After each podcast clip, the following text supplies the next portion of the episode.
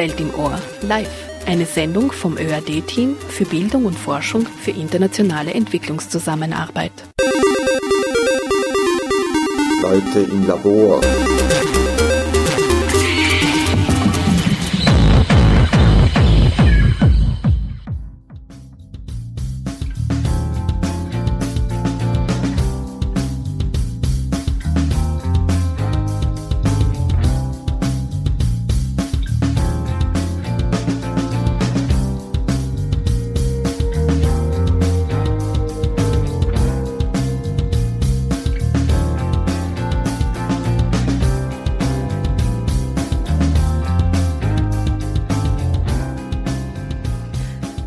Heute wollen wir kleine Fenster zur Welt öffnen. Und mit Werken von Autorinnen aus dem globalen Süden bis hin zu Fachliteratur haben meine Gäste im Studio einige besondere Bücher mitgebracht, die sie in der nächsten Stunde vorstellen. Sehr herzlich willkommen zur Sendereihe Welt im Ohr. Das ist eine Weihnachtssendung mit dem Titel Die Welt im Wohnzimmer, Literatur mit kritischem Blick. Am Mikrofon Mayada Hadaya. Und ich begrüße gleich sehr herzlich bei mir im Studio meine Gäste, Doktorin Martina Kopf. Sie ist Senior Lecturer am Institut für Afrikawissenschaften der Universität Wien mit den Schwerpunkten Literatur, Postkolonialismus und Gender. Und Rudi Lindorfer, er ist Buchhändler bei Südwind Buchwelt und schon ein Stammgast in den Weihnachtssendungen. Ja. Hallo und herzlich willkommen. Schön, dass ihr da Hallo. seid. Mhm. Guten Abend und guten Abend auch an unseren Hörerinnen und Hörern. Ich beginne gleich mit dir, Rudi. Ich habe gesagt, du bist also Stammgast in unseren Weihnachtssendungen, in unseren Literatursendungen. Schon ja. zum dritten oder auch vierten Mal. Ich weiß es jetzt gar nicht mehr, das dritte Mal schon. Und äh, wir bitten dich ja jedes Mal, einige Bücher mitzubringen. Das weiß ich nicht, wie leicht dir sowas fällt, die Auswahl überhaupt, welche Bücher da mitzubringen. Aber nur einige Worte noch zu deiner Person. Ich habe gesagt, du bist Buchhändler in der Südwind Buchwelt ja. in der Garnisongasse und das seit 36 Jahren. Stimmt, ja. Stimmt. Stimmt. das heißt, du bist wirklich sowas wie eine sprudelnde Quelle des Wissens, was eine Danke, wahnsinnige. Nein, du bist sehr bescheiden, ich weiß. Aber es ist jedes Mal zu dir reinkommen äh, und nachfragen nach bitte kannst du mir ein Buch, dann kommen ganz, ganz viele gute Tipps. Und schön, dass du auch einige Bücher mitgebracht hast. Also ja. wie leicht oder schwer ist denn dir die Auswahl heute gefallen? Es ist immer relativ schwierig. Es ist dann einfach, ähm, wenn ich von dem ausgehe, wenn jemand liest, wenn sich jemand dafür interessiert für Literatur, äh, dass es für jeden passt eigentlich. Und das sind die drei Bücher, die ich mit habe, eigentlich für jeden passend, ob er jetzt äh, Schwieriges lesen will oder ob er einfach zum Vergnügen lesen will und einen Hintergrund natürlich dann mitbekommt. Also die, die, die drei Bücher passen. Mhm. Martina, du hast ein Buch mitgebracht und zwar ein ganz besonderes und speziell eines, weil du nämlich hier auch Autorin bist in diesem Buch, das gerade neu herausgekommen ist. Das heißt feministische Theorie aus Afrika, Asien und Lateinamerika. Und wir werden in der Sendung natürlich besonders auf diese, äh, dieses eine Buch eingehen. Dann darf ich dich bitten, Rudi, eines der Bücher vorzustellen, die du mitgebracht hast. Worum geht's da? Na, eines ist von der Nora Bossong, Schutzzone, ist eine deutsche Autorin und die sich mit dem Thema äh, Friedensverhandlungen befasst. Es geht um eine Frau, die bei der UNO arbeitet, in Genf ist, die schon im Ex-Jugoslawienkrieg vermittelt hat oder, oder zumindest dabei war bei den Verhandlungen und jetzt mit einem wahrscheinlich Mörder, befehlenden Mörder aus Burundi, der in Genf sich aufhält und dort mit dem Verhandlungen führen soll. Und also es kommt schon ziemlich am Anfang bei dem Gespräch mit diesem General oder Ex-General, der sagt, das Schwierige an den Friedensverhandlungen ist, dass Menschen beteiligt sind. Und in, in einem Nebensatz kommt einmal vor, wie schwierig Verhandlungen sind, wenn man nimmt, dass Schweden und Finnland seit 50 Jahren über die UNO um eine Insel streiten, wo eigentlich nichts ist, wo es um, ja, um eine kleine Insel eigentlich geht und die können sich nicht einigen und wie schwierig ist dann, wenn, wenn so furchtbare Verbrechen passiert sind wie dort. Und das kommt bei ihr ziemlich gut raus und auch, dass die immer, die Frau, also die ist fertig letzten Endes vom Burnout. Mhm. Gibt es diese Frau tatsächlich? Ist die gibt es nicht. Eine, nein, nein, nein, eine fiktive Figur? Eine fiktive Person, aber, aber Aber- die, diese Postung hat sehr gut recherchiert. Das, was ich alleine ja natürlich nicht feststellen kann, wie gut recherchiert die, und da habe ich schon Rezensionen nachgelesen, Mhm. wo es Mhm. um das Thema gegangen ist. Also das, das ist überhaupt bei Fachbüchern, nur was ich, Martina, wenn die über Afrika, also wenn da ein Buch kommt oder von mir aus feministisch an, Ansätze sind, ist gescheiter, wenn Martina da ist, ich fragst, was hältst du dem Buch, wie wenn ich was dazu sage. das sind einfach, ja, da gibt es Experten Mhm. und Fachfrauen, Mhm. Mhm. die sich dafür Ja. auskennen. Ja. Du hast erzählt, dass die Autorin Nora Bossong 20 Jahre für dieses Buch. Mhm. Nein, nein, das, das ist die Gappa. Das Ah, ist die, das die, ist- das, das ist- andere Buch das aus, ist aus das andere, das Zimbabwe. du Ja, ja, noch ja, vorstellen willst. Und dazwischen wir den Alafenisch, also, also dass ein Mann auch dabei ist. Mhm, mhm. Und hast du jetzt das Buch gelesen, auch Ja, ja. ganz gelesen und Ja, ja, das und Gefühl begeistert gehabt, du- gewesen. du bist Ja, Äh, Ja, ja. und- auch vertraut worden mit diesen Strukturen der UNO, der Arbeit. Na schon, man, man, kriegt das alles mit, auch diese Schwierigkeiten, also die innerhalb von so einer großen Organisation und wahrscheinlich auch von einer kleinen laufen. Und auch genauso das äh, äh, zwischenmenschliche Problem, also zwischen den Angestellten selber.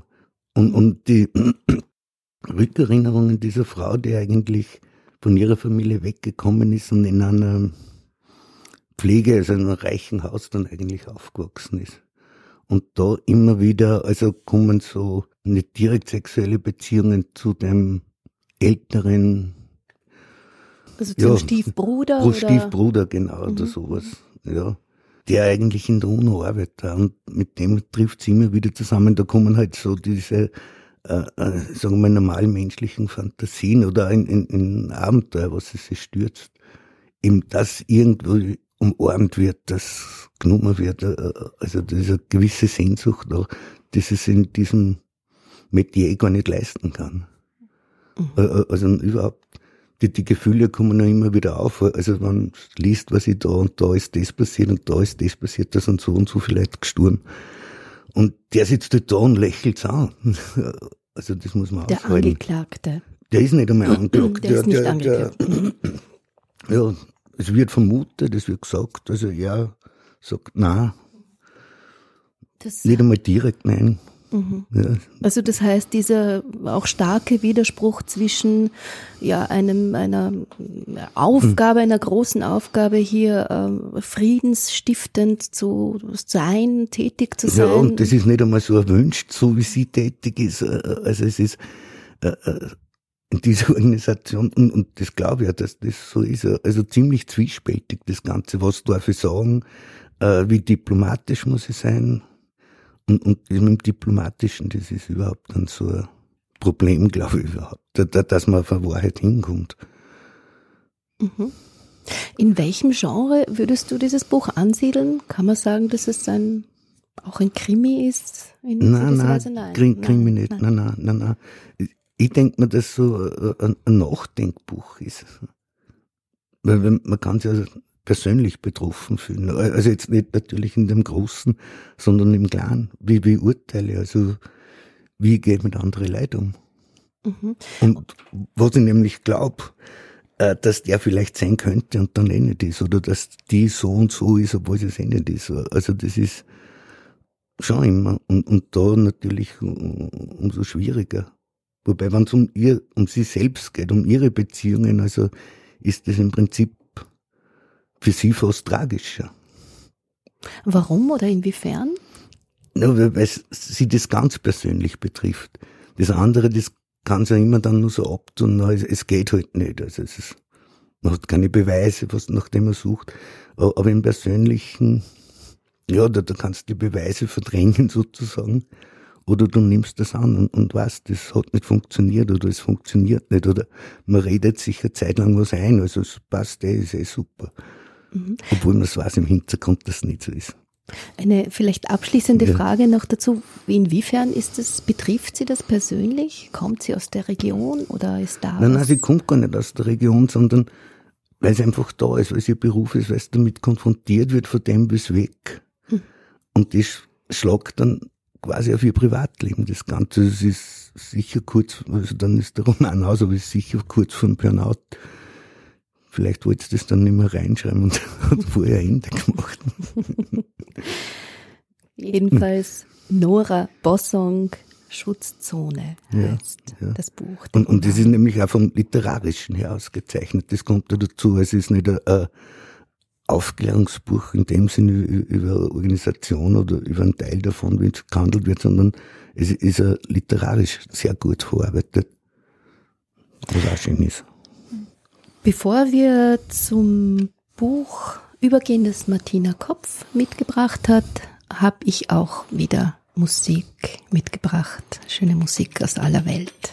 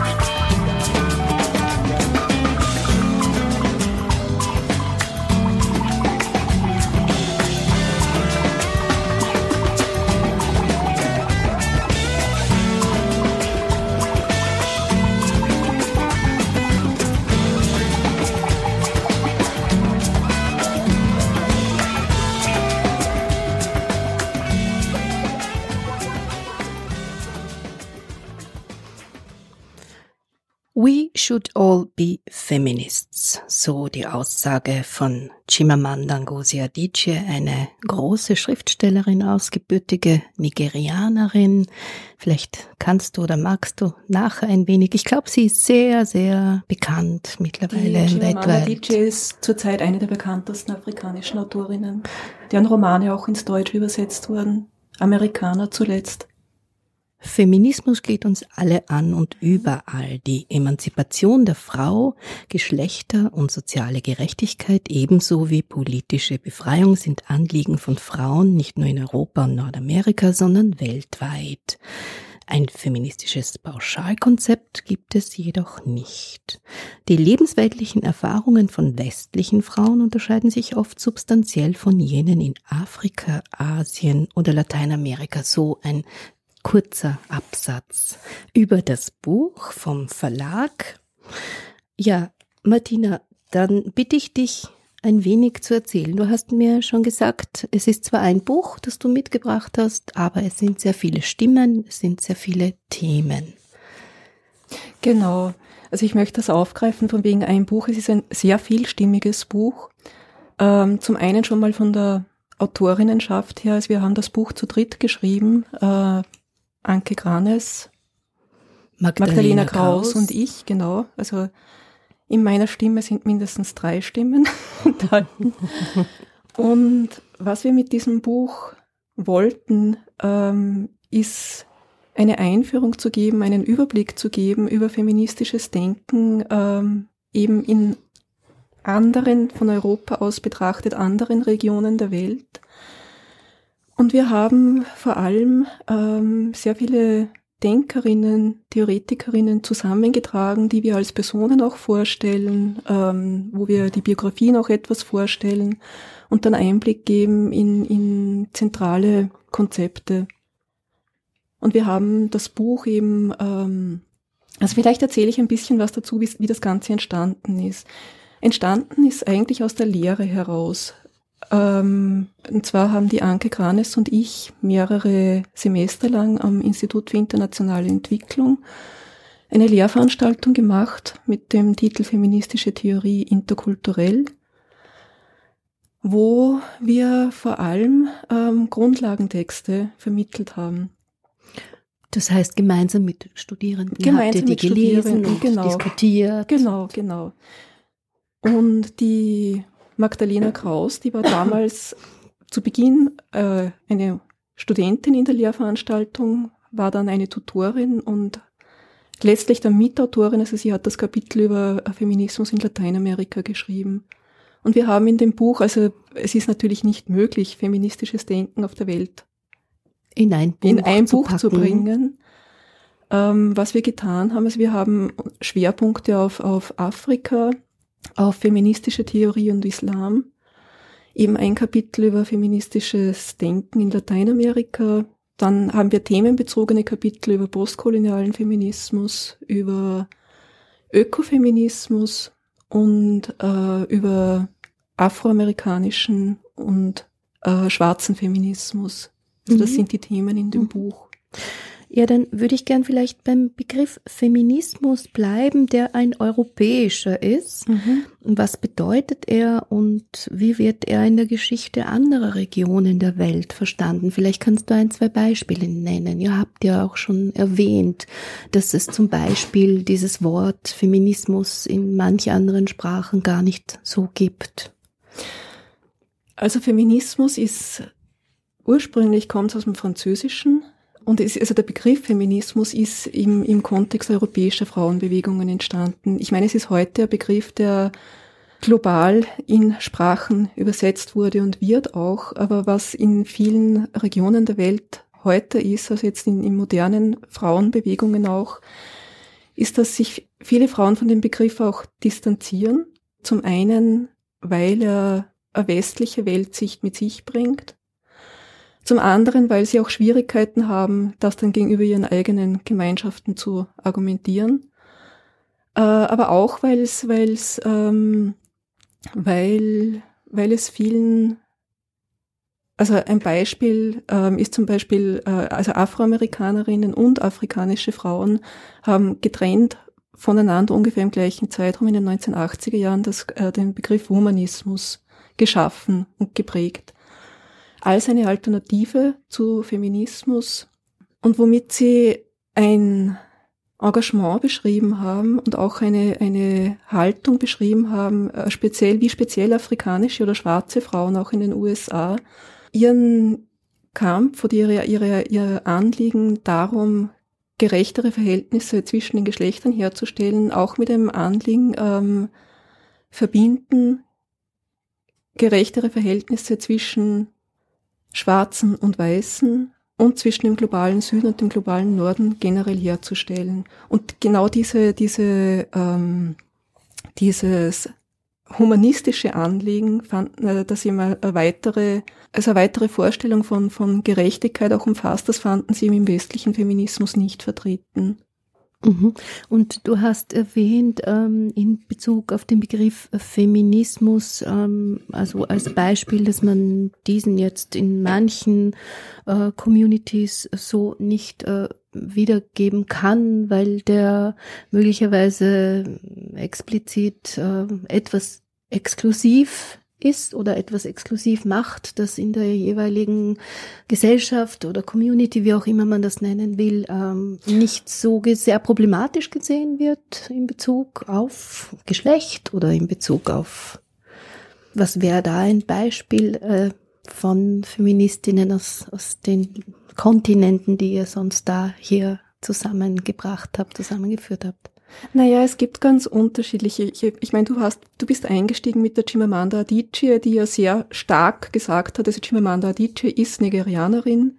Ähm, also sie gehört zu einer Generation einer afrikanischen Mittelschicht, die sehr global agiert, agiert oder auch vernetzt genau, ist, vernetzt oder ist, auch gebildet ähm, ist, Genau. Ähm, und dieser, dieser sozialisiert ist. Genau. Und so diese Aussage, dieses We should all be feminists, das kommt aus einer Rede von ihr, die sie, die sie als hm. TED Talk gehalten hat. Ähm, und wo sie recht, recht frisch und recht, ähm, also eigentlich auch recht, recht selbstverständlich ähm, versucht, diesen, diesen Begriff auch ähm, ein bisschen lockerer anzugehen, aber schon ähm, ihn für junge Generation auch zu reklamieren. Wir fragen in unseren Lehrveranstaltungen zu Beginn oft ganz gerne so durch, ähm, bist du Feministin? Bist du Feminist? Ähm, warum? Oder warum nicht? Und da kommen ganz unterschiedliche Antworten darauf. Ähm, warum sich zum Beispiel jetzt ähm, muslimische ähm, Theoretikerinnen ähm, in der islamischen Welt häufig von dem Begriff distanzieren, hat unterschiedliche Ursachen. Ähm, eine davon ist, dass sie erleben, wie im Zuge von Entwicklungsprogrammen oder aber auch im Zuge von, von, von ähm, Kriseninterventionen ähm, ähm, versucht äh, wird. Äh, Genderpolitik irgendwie mitgebracht wird oder aber auch Auffassungen mitgebracht werden, dass zum Beispiel in der islamischen Welt generell Frauen unterdrückt sind dass Frauen generell Opfer von männlicher Gewalt sind und so weiter. Und da wehren sie sich dagegen, weil sie ihm sagen, so ist das nicht. Also das, das, das, das ist ein mhm. Missverständnis mhm. unserer, unserer Kulturen und, und das bringt uns in Schwierigkeiten, weil wir dann, ähm, wenn wir eben ähm, Geschlechtergerechtigkeit dafür mhm. eintreten, ähm, werden wir in unserer Gesellschaft dann als, als westlich verunglimpft quasi. Mhm. Und darum versuchen sie einen eigenen Weg zu finden und distanzieren sich eben auch von diesem Begriff, mhm. weil sie eben sagen, für sie haben die Erfahrung gemacht, dass damit eben sehr viel ähm, Vorurteile gegenüber ihren Gesellschaften und Kulturen auch verbunden ist damit. Mhm. Aber das sind jetzt natürlich auch nur einige genau. Frauen, die genau. möglicherweise Islam als Religion praktizieren auch oder aus dem arabischen Raum sind oder auch nicht explizit aus dem arabischen Raum sind. Also es sind quasi nicht alle muslimischen Frauen äh, ja oder haben äh, nicht per se alle muslimischen Frauen ein Problem mit der mit dem Feminismusbegriff per Nein, se. sicher nicht generell. Mhm. Nein. Mhm. Kann ich dich fragen, Rudi, bist du Feminist? ich hoffe es. Was bedeutet das für dich? schön. Ja, äh, äh, es ist, ich, ich glaube, Erfolg sollte eine relativ normale Sache sein.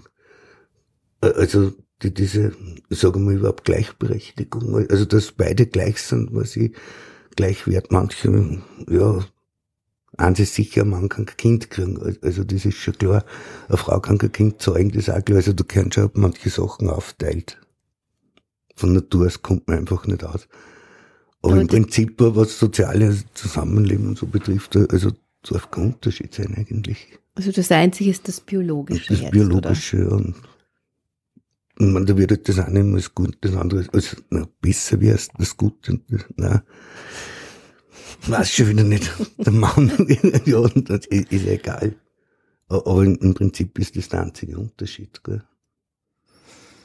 Aber wenn wir jetzt über das Biologische sprechen, ist gerade, ähm, also jetzt in der feministischen hm. Theorie, ähm, Gibt also jetzt mhm. gibt's Ansätze, die ihm sagen, dass, dass, dass ähm, also so diese Unterscheidung im Mann und Frau, mhm. dass die an und für sich zu kurz greift oder auch Ja, eine das, ich hab das auch mitgekriegt, ja. Ähm, und das ist, also vielleicht ein, eine Denkerin, die wir in, in dem Buch auch ähm, mhm. vorstellen, das äh, kommt, also ist eine, eine nigerianische Soziologin, die Oyaronke Oyewumi.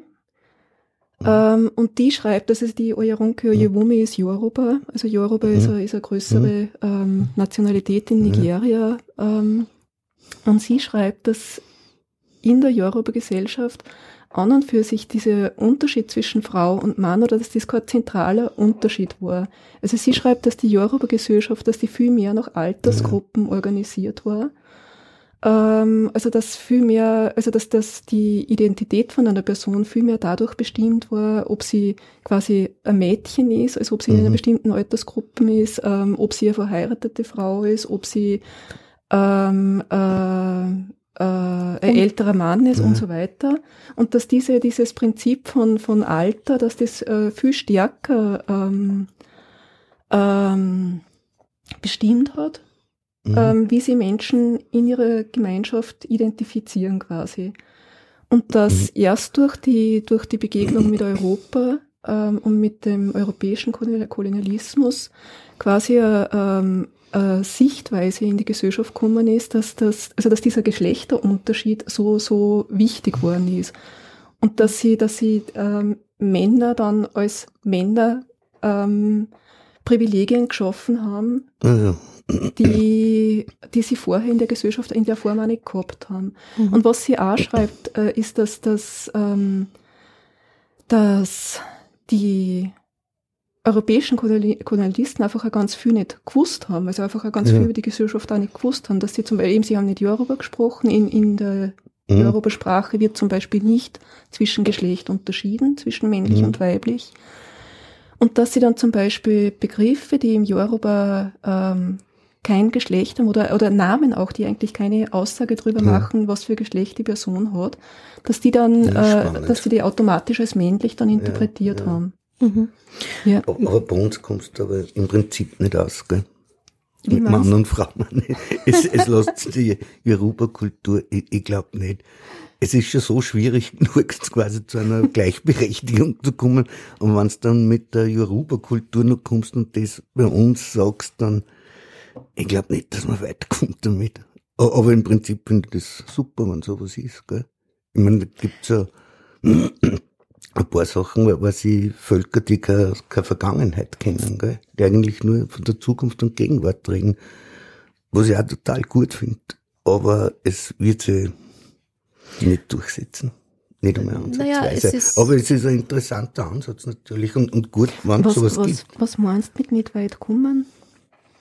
Na, bei uns, wenn man die Gesellschaft anschaut, also die, was immer rechter wird im Prinzip und, und wieder die Frauen am besten an den Herd schicken, also wie es mhm. die Parteien gibt, also und die einen Haufen Stimmen nämlich kriegen bei einer Wahl, äh, äh, also sehe ich da alleine mit einem Feminismus schwarz, also wie es derzeit ist, dass mhm. der in, in Zukunft wieder mehr Anerkennung kriegt, wie was da ist. Na, das sehe ich nicht so. Na, ich, ich mhm. bin gestern an, an, einem Weihnachtsmarkt vorbeigefahren mit dem Fahrrad und ich habe geglaubt, das ist nicht wahr. Das sind junge Mädchen gewesen und die singen. Ich habe nur den Refrain gehört. Mhm. Und der ist gegangen, es ist alles scheißegal, Hauptsache wir sind national. Und, mhm. und, und, die waren mhm. vielleicht, weiß ich nicht, zwischen 20 und 30. Und, mhm. und ich denke mir, das darf ja nicht wahr sein. Gell? Mhm. Naja, die Studierenden, die da sind, mit denen ihr versucht ja. habt, auch sehr differenziert zu diskutieren, auf, ausgehend aus dieser Lehrveranstaltung zu Feminismus, die dann ja zu diesem Buch geführt mhm. hat.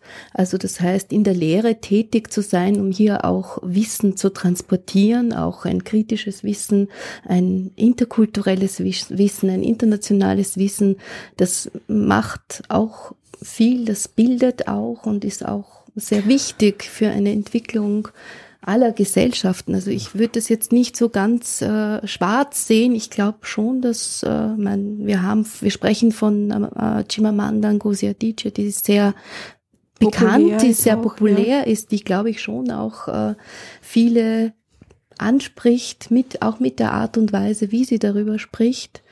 Also es, es, es tut sich schon sehr, sehr viel. Wenn wir jetzt auch weltweit schauen in der Politik, wie gerade Frauen demonstrieren und auf die Straße gehen für mhm. ihre Rechte, überall, die in sehr vielen Ländern der Welt massivst eingeschränkt werden, gewaltvoll eingeschränkt werden und die Frauen aber trotzdem also wirklich hier zu Millionen auf die Straße gehen. In Indien war die fünf Millionen Frauenkette zum Beispiel. Also das mhm. ist, das sind für mich beispiellose ja, Frauen, die, die hier sehr, sehr stark äh, sich sichtbar und ihre Anliegen sichtbar machen wollen auf der Welt. Mhm.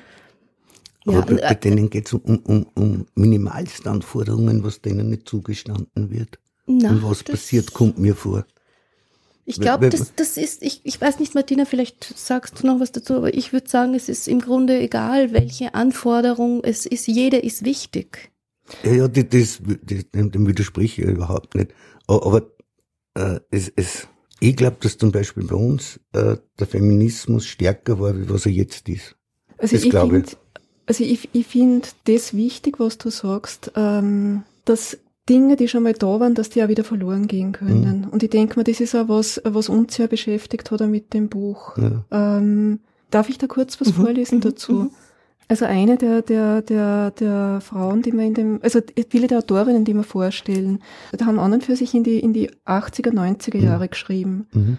Also es sind jetzt nicht, nicht wirklich, äh, also viele Texte sind, sind schon relativ alt und sind in einer Zeit entstanden, wo eben so die großen Befreiungsbewegungen und die mhm. großen mhm. Bürgerrechtsbewegungen so aus der Mitte vom 20. Jahrhundert, wo die angefangen haben, dass die an die Universitäten auch angekommen ja. sind. Also eben zum Beispiel die, die, die schwarze Bürgerrechtsbewegung in den USA, die Frauenbewegung ja. im, im Westen, die, die ähm, Unabhängigkeit von Ländern der dritten Welt. Also es waren ja sehr große Emanzipationsbewegungen in, in, in, in den 60er, 70er Jahren. Und äh, viel, was in der Zeit gedacht und geschrieben worden ist, ist nach wie vor sehr aktuell.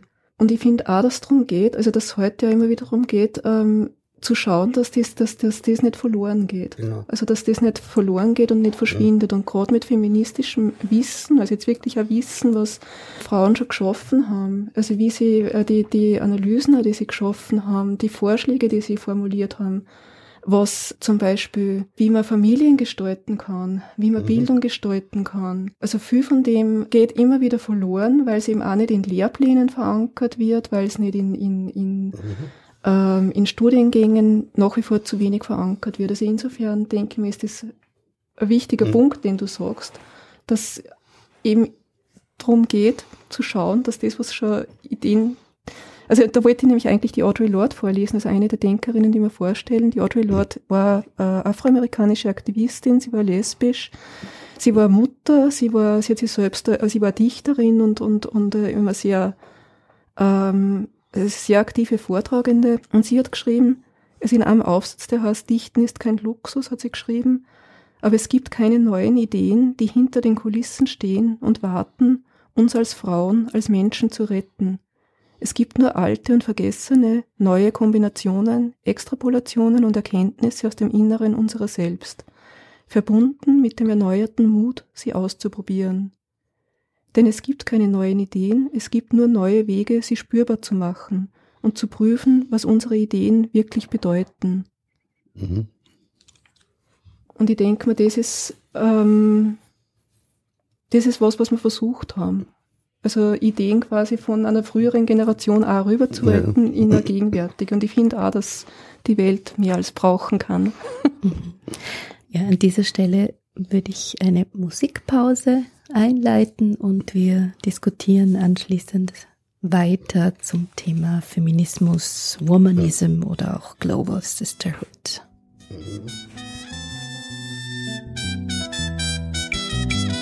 Llevo tu aroma en mi mente y en mis sueños, en mi pensamiento están tus ojos que anhelo. Cuando me besas siento el son en mi cuerpo, el ritmo ardiente que tú llevas por dentro. Sí, señor.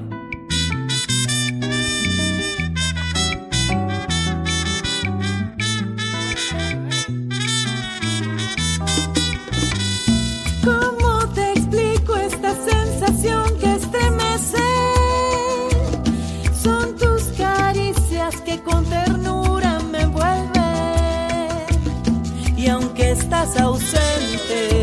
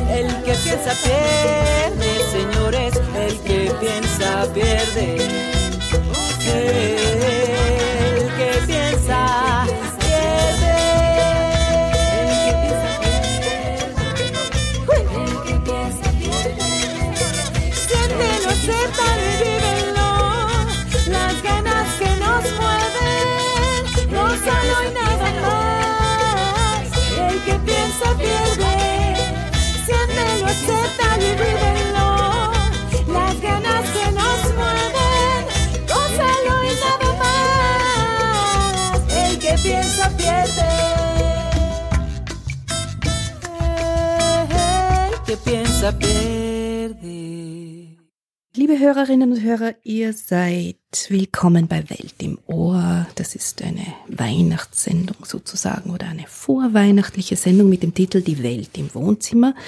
Literatur mit kritischem Blick und wir haben jetzt schon einiges über Feminismus und auch das Buch Feministische Theorie aus Afrika, Asien, Lateinamerika gesprochen, über Begriffe wie Womanism, Feminismus oder auch, ich habe schon kurz gesagt, Global Sisterhood. Vielleicht bleiben wir mal ganz kurz bei diesem Global Sisterhood, was irgendwie toll klingt, was unserer globalen, äh, interkulturellen Gesellschaft ja auch auch sehr sehr nahe kommt, ist das äh, für die Frauen auch so ein guter Begriff für alle insgesamt oder für wen ist der Begriff wichtig und für wen nicht und warum? Also Sisterhood ist jetzt in der Geschichte feministischer Debatten eigentlich ein recht umstrittener Begriff geworden. Also an und für sich war es ähm, Sister.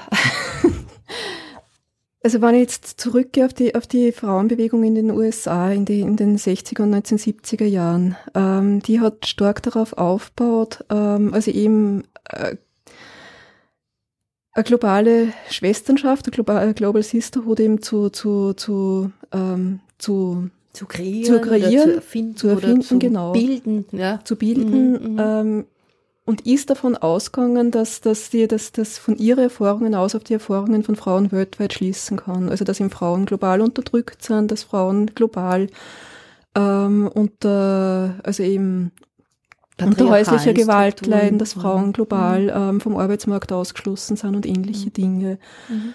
Und das ist auch wieder was, wo, wo, ähm, also wo dann zum Beispiel afroamerikanische ähm, Frauen gesagt haben, ähm, na, stimmt so nicht. Ähm, also unsere Erfahrungen sind, unsere Probleme sind andere, also es sind, wir haben schon zum Teil, also wir kennen Unterdrückung im häuslichen Bereich, das kennen wir, ähm, aber wir, wir, wir, also worunter wir zum Beispiel mehr leiden, ist ähm, ähm, Rassismus, also ist, und, und ist die rassistische ähm, Aufteilung in der Gesellschaft. Und wo sie eben auch mit, mit, mit, mit afrikanischen Männern gemeinsam gekämpft haben. Und ähnlich haben andere Frauen, wie zum Beispiel mal in, in der arabischen Welt oder, oder in, in, in Asien, in Afrika eben auch äh, Schwierigkeiten mit diesem Begriff Sisterhood, sofern der jetzt ähm, quasi aufoktroyiert wird oder irgendwie ähm, ja, mit einer Vorstellung von einer, von einer weltweiten Unterdrückung verbunden ist, gegen die man sie, also von, mit, mit einer Vorstellung von einer universal gleichen Erfahrung verbunden ist. Mhm. Äh, womit ich recht viel anfangen kann, ist ähm, eine also eine Definition von Sisterhood, die die Bell Hooks gibt. Bell Hooks ist eine Afro, äh, afroamerikanische Theoretikerin, äh, Denkerin, Essayistin, die übrigens auch sehr zugänglich schreibt. Das ist, keine, sie hat sehr viel Essays geschrieben und, und immer, immer so das Anliegen, auch mit, mit, mit Leuten außerhalb der Universität zu kommunizieren. Also sie schreibt immer recht zugänglich und, und, und anschaulich. Und sie schreibt, dass eben Schwesternschaft, ähm, dass die damit es äh, damit's wirklich eine Ressource sein kann, dass ihm auf dem aufbauen sollte, was, was äh, auf den Stärken von Frauen aufbauen sollten, also auf den Stärken und Ressourcen. Und äh, darauf aufbauen sollte, dass Frauen ähm, ihre Stärken und Ressourcen miteinander teilen. Und gerade Frauen, ähm, die sehr viel Last tragen, quasi, also die, die sehr viel ähm, Verantwortung tragen, genau, tragen. genau, haben wissen sehr viel darüber, wie man, über, wie man unter schwierige Umstände, äh, Umstände überlebt. Und in diesem Wissen ist sehr viel, sehr viel, sehr viel Weisheit und sehr viel, sehr viel Stärke auch drinnen. Und dass mhm. äh, eine Schwesternschaft, die auf diesem Teilen von Stärken aufbaut, mhm. ähm, ist quasi ein eine wäre, positives, genau, wo sie wahrscheinlich auch mehr anschließen positiver Blick. könnten darauf. Ja. ja. Ein weniger positiver wäre möglicherweise, äh, sich der Privilegien, der eigenen Privilegien nicht bewusst zu sein mhm. und diesen Begriff quasi, ja, also augenscheinlich solidarisch verwenden zu wollen, mhm. äh, sich aber eben nicht bewusst ist, welche Lebensrealitäten hier äh, die Frauen tatsächlich haben, und wenn sie aus ja, Ländern wie Afrika oder Lateinamerika oder Ländern des globalen Südens so kommen in Bezug auf Hautfarbe, in Bezug auf Klasse, in Bezug auf Rasse, also alle diese Dinge, die du schon genannt hast. Genau.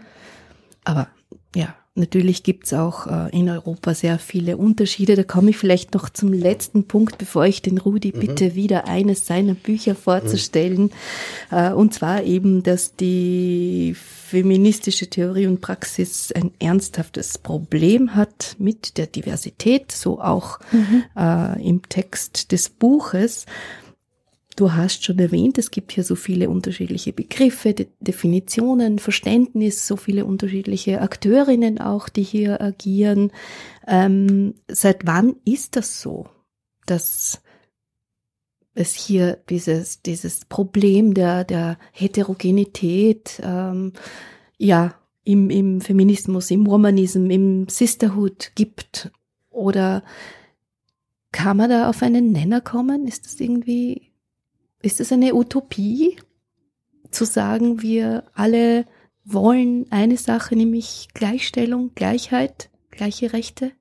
Nein, ich glaube nicht, dass das eine Utopie ist, aber ich glaube, dass man sich sehr viel darüber verständigen muss, wo, worin jeweils die, die Probleme liegen. und dass man sich sehr viel darüber verständigen muss, über, über, über Erfahrungen. Und die Erfahrungen sind unterschiedlich. Also ich glaube nicht, dass die, dass, dass die Ziele Utopie sind, aber wie man dorthin kommt, ähm, darüber braucht es sehr viel mehr Austausch, interkulturellen Austausch, globalen Austausch, als wir den momentan haben. Und wir sind ja ausgegangen davon, immer wir, wir sind alle an der, an der Uni. Ähm, und also wir sind an und für sich davon ausgegangen, also so wie, wie, wie Gender Studies ähm, oder feministische Theorie um heute an der, an der Universität gelehrt wird, dass nach wie vor sehr wenig reflektiert, was, was Frauen eben außerhalb, Euro also außerhalb Europas, außerhalb der USA denken. Also die meisten, wenn man sich die Namen auf, auf Kursleselisten anschaut, sind hauptsächlich ähm, weiße Wissenschaftlerinnen zum großen Teil oder eben ähm, äh, Wissenschaftlerinnen, die im, im, im, im Westen sind. Und zu wen von Über das und, die Diversität hier mhm. und äh, der Gen verschiedenen Zugänge auch genau. an den. Universitäten zum Diskurs, dass man sich den doch auch immer wieder herholen muss und veranschaulichen muss. Und das ist wohl das Ziel auch eures Buches. Genau. Mhm. mhm. Aber ich glaube, Entschuldigung, ja. das äh, von der Hautfarbe her ist, glaube ich, bei den Männern das gleiche Problem. Ja. Das auf der Uni hast äh, viel weiße, also, also jetzt ja. nehme ich mal Wiener, viel weiße Männer und ein paar weiße Frauen. Ich weiß nicht, ob die überhaupt Afrikanerin lehrt auf der doch, doch, auf der Uni Wien. Doch, ja. doch, doch, ja. schon. Aber die Repräsentation, ja, aber, meinst du so, ist natürlich ist immer, nicht ausgeglichen. das. Das ist es definitiv mhm. nicht. Das ist und im Prinzip, glaube ich, ist das, solange die Männer eine Menge Angst haben, wie wir jetzt vor kurzem erfahren, also der geht nicht in den Papa-Urlaub, das Ganze, weil er Angst hat, dass er ausgelacht wird. Also mir ist es sicher, dass er ausgelacht wird und geekelt wird praktisch, wenn er das macht, wenn er zurückkommt. Also solange das so ist, war alles mhm. eine Katastrophe eigentlich. Also es mhm. schaut nicht gut aus. Also das heißt, ja. äh, es braucht einen sehr ja. starken politischen Willen, ein sehr starkes ja. politisches Commitment, mhm. dass hier ja Gleichstellung auf allen Ebenen passiert. Ja, das. Und es ist ein Commitment, das, das ähm, also jetzt in, in den zum Beispiel im Gender Mainstreaming noch nicht wirklich angekommen ist. Also wir haben inzwischen Gender Mainstreaming an, an, an in Insti öffentliche Institutionen, an Universitäten, was wichtig und gut ist. Äh, wir haben Antidiskriminierungsstellen, aber, aber Faktoren wie ähm, Hautfarbe oder Herkunft oder sexuelle Orientierung oder eben andere äh, Faktoren, aufgrund derer Menschen diskriminiert werden oder halt unter andere Erfahrungen haben, sind, sind nach wie vor viel zu wenig berücksichtigt. Also in diesen, mhm. ähm, in diesen, in diesen Strukturen, Strukturen genau, hier, genau. die, die genau. versucht werden, die geschaffen werden sollen, um, um auch äh, Gleichstellung zu erzielen und zu erwirken, ja. ist dennoch äh, ja vieles noch möglich, sozusagen. Sehr viel. Ja, sehr viel. ja. An dieser Stelle würde ich dich bitten, Rudi, noch ein Buch vorzustellen. Vielleicht geht sich das dritte auch aus. Also du musst ja, jetzt nein, wieder aussuchen. Ich, ich, was ich total empfehlen ist, die Bettener Gappe ist aus Simbabwe, aus der Dunkelheit strahlendes Licht. Ist ein historischer Roman, das ist der, wo sie 20 Jahre mhm. recherchiert hat. Mhm. Sie hat dazwischen auch geschrieben. Also an dem und zwar ist das der Livingston wieder gestorben ist, haben seine Köchin und die Leute, die rund um ihn waren, äh, erstens einmal haben sie ihm das Herz rausgenommen und ich glaube, die anderen Organe die sind dort begraben worden, wo jetzt Zimbabwe ist, also gibt's eine Gedenkstätte. Und dann haben sie da über 70 Leute auf den Weg gemacht, ich glaube 1500 Kilometer durch den Dschungel und alles zum Hafen, dass der die Knochen vom Dr. Livingston übergeben worden sind und das dann in England begraben worden. Mhm. Und das haben sie unbedingt wollen, weil er öfters erzählt hat, dass man soll in der Heimat begraben werden und so weiter. Und das aus, aus äh, mehreren Blickwinkeln hat sie das geschrieben und, und das erste ist eigentlich auch witzig, nämlich aus Sicht seiner Köchin, die, die eine sehr stolze und, und, und edle Frau war. Also die ist großartig. Und da kommen auch immer diese Rückblenden, also wie er war, wie es beisammen waren. Und, und der zweite Teil ist dann äh, Tagebuch von einem Mann, der dabei war, der dann in London Theologie studiert hat. Die Köchin hat übrigens was auch nicht, also in Wirklichkeit auf Sansibar äh, sie ein Haus gekauft. Also sie haben da ein paar Leute sind dann nach, nach England und eingeladen worden, haben eine Medaille gekriegt und so quasi einen Wunsch frei und, und sie hat sich dort das Haus genommen. Mhm. Ein Wunsch frei für die äh, Treue. Für die Treue, ja. Und, und weil sie das gemacht haben. Und was aber die Kappa bringt, was, was ich das Großartige finde, also es wird immer, wenn es irgendwo löst, da, werden Vornamen und, und Sir und Lord oder was weiß ich, was irgendwer war, das wird ja immer erwähnt.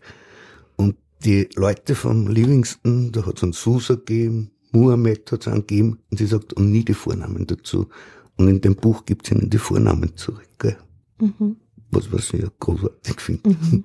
Und magst du noch kurz sagen, wer Livingston war? Also ja, der, der war auf, den Such, auf der Suche nach der Quelle des Nils und, und hat eigentlich glaubt, dass das, das Sambesi und nur zwei andere Flüsse, also gemeinsam entspringen, der einen rinnen nach Süden und der anderen rinnen nach Norden.